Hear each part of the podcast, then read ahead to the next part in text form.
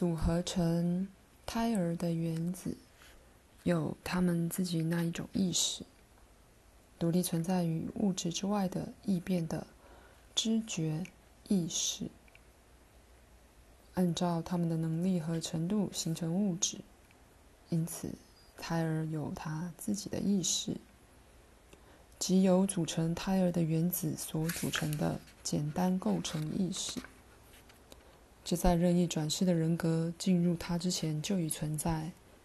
任何物质之中，一个胎儿、一块岩石、一片草叶、一个铁钉，都有物质的意识存在。转世人格按照他自己的倾向、愿望与特性，并且带着一些预先植入的保障进入新胎儿，但是并没有定规说。转世人格必得接管为他所准备的新形体，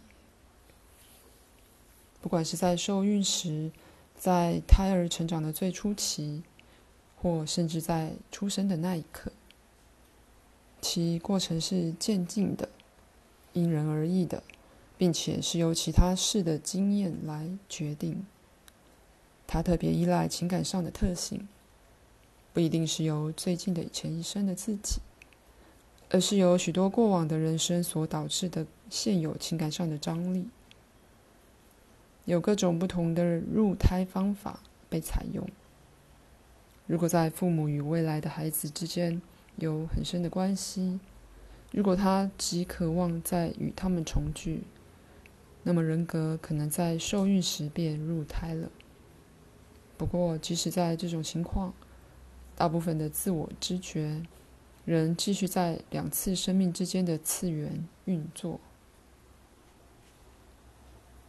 最初，在这些情况之下，他在子宫里的状态就像是做梦一样，人格仍仍旧集中焦点在两生之间的存在里。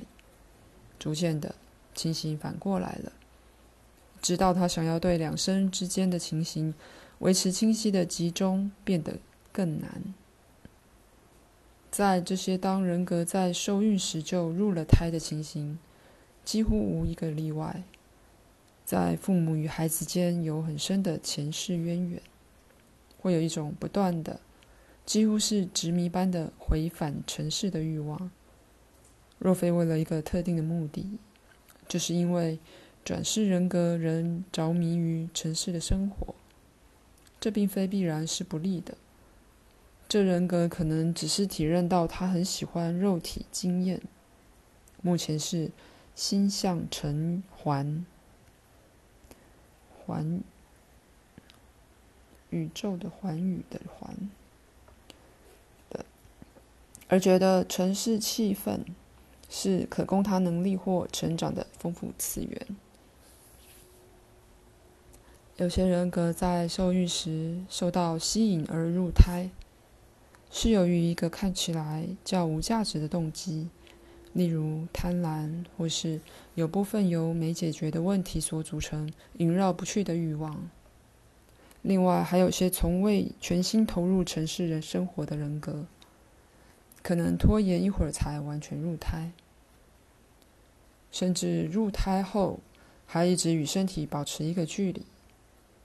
在天平的另一端，人死前也会有同样的情形。那时，有些人把他们的焦点自物质生活移开，只单单留下身体的意识；其他人则与肉体留在一起，直到最后一刻。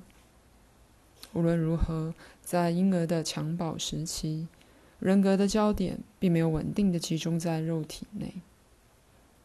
休息一下，我们再继续。如我告诉过你们的，在所有的情形，决定是预先做好的。因此，当他所等待的受孕发生时，转世人格是知道的。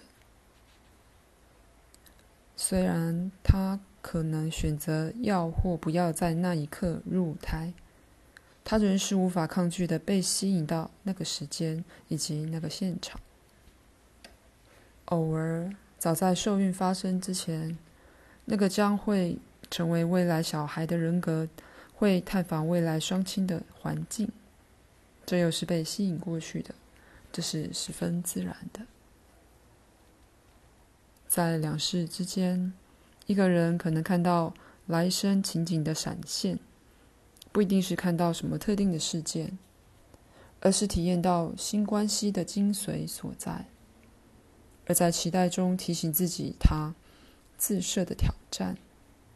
这样说来，在你家中，未来的鬼就与过去的鬼一样真实。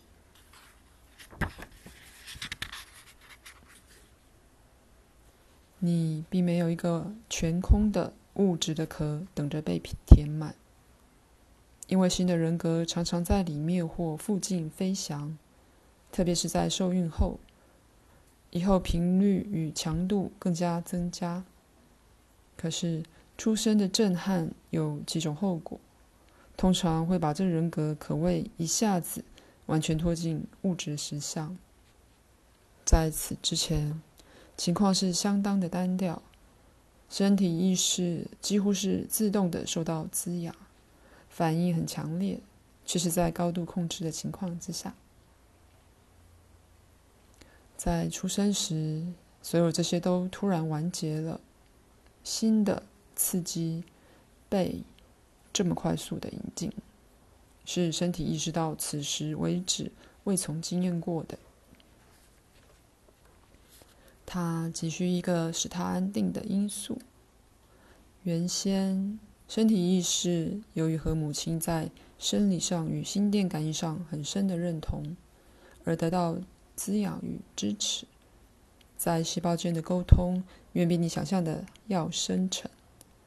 如果只考虑到身体意识，则其认同在出生前几乎是完全的。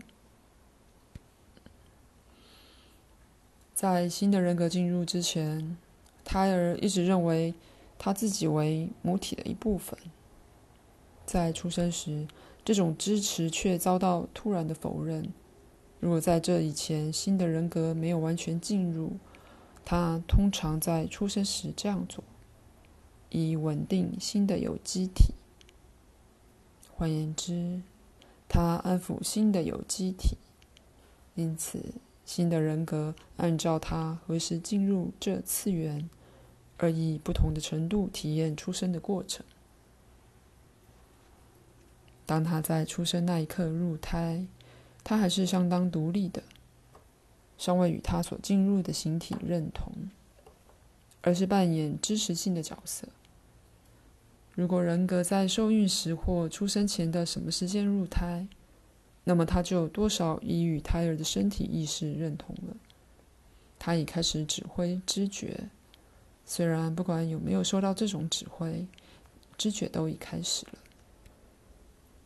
他将以最切身、直接的方式经历出生的震撼。这样的话，在人格与出生经验之间就没有距离。新进入婴儿的人格作为一个意识是闪烁不定的，因为在达到稳定之前还有一段时间。当这孩子，特别是幼儿，在睡觉时，举例来说，人格常常就离开了身体，逐渐的，他与两世之间的情况认同减少了，直到几乎他。全部的焦点都定居在肉体之内。显然，有些人比其他人与身体的认同更完全的多。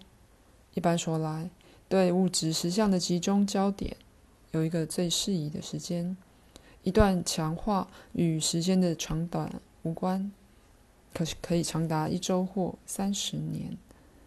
从那以后，它开始减弱。不知不觉地开始转移到其他的实相层面。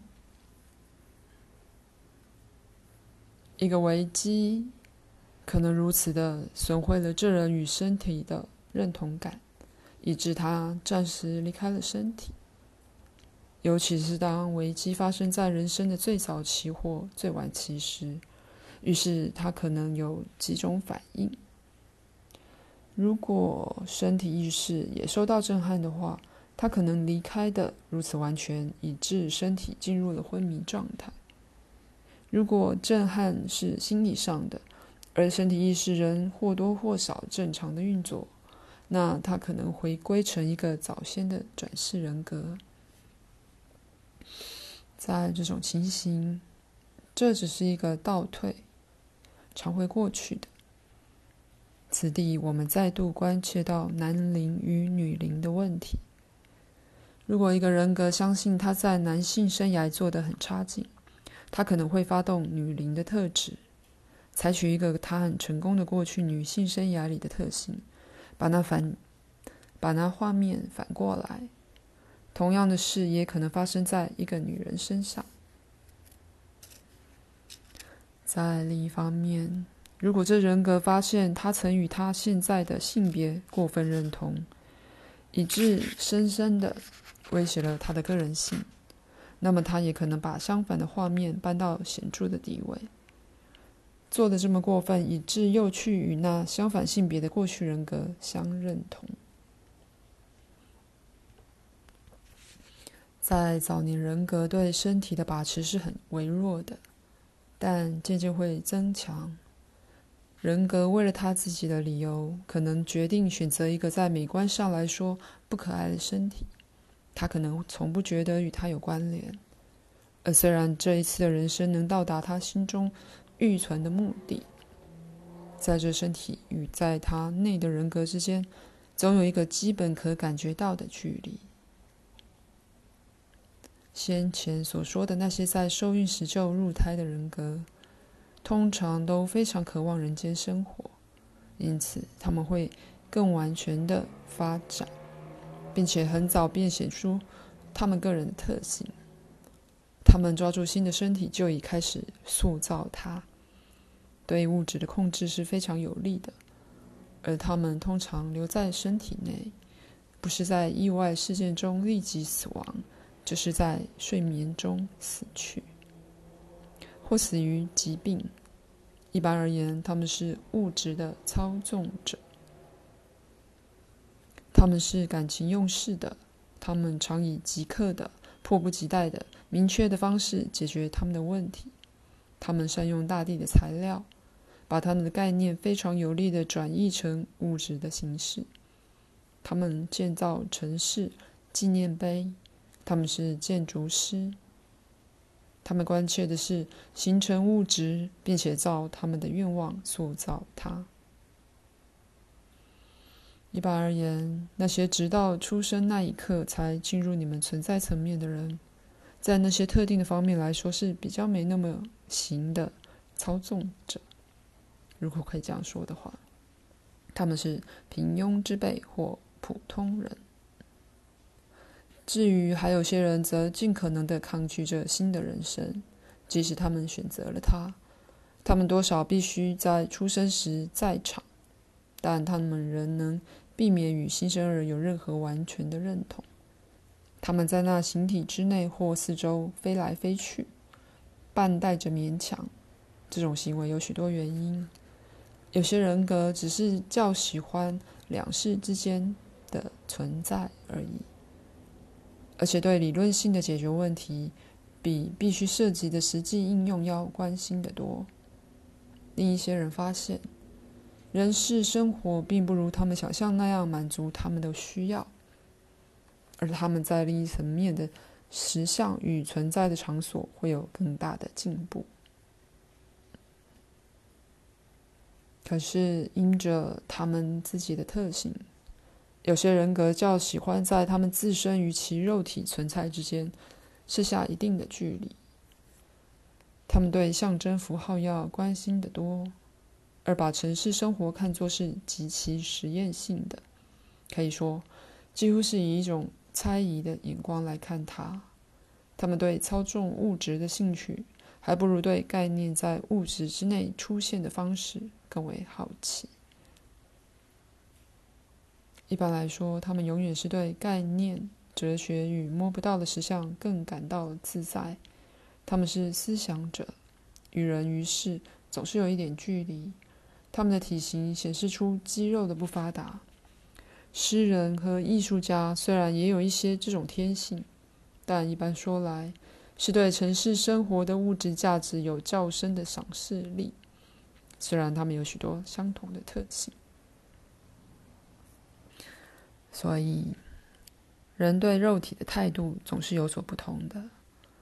可能选择许多种不同的体型，但在全我方面总有一个笼统的偏好，并有主导全我的一些特征。因此，通常所活过的各个不同人生，还是有他自己的个人味道。如果不讨论人格离开肉体的方式的话，几乎不可能谈人格何时进入肉体。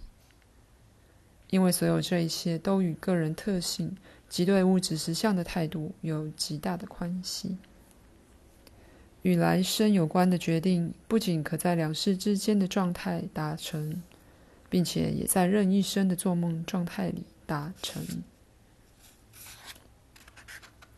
例如，你现在可能已经决定你下一次转世的环境，虽然在你来说，你的新父母可能现在仍是婴儿，或在你的时间尺度下尚未出生，但仍能预作安排。现在你可以休息一下。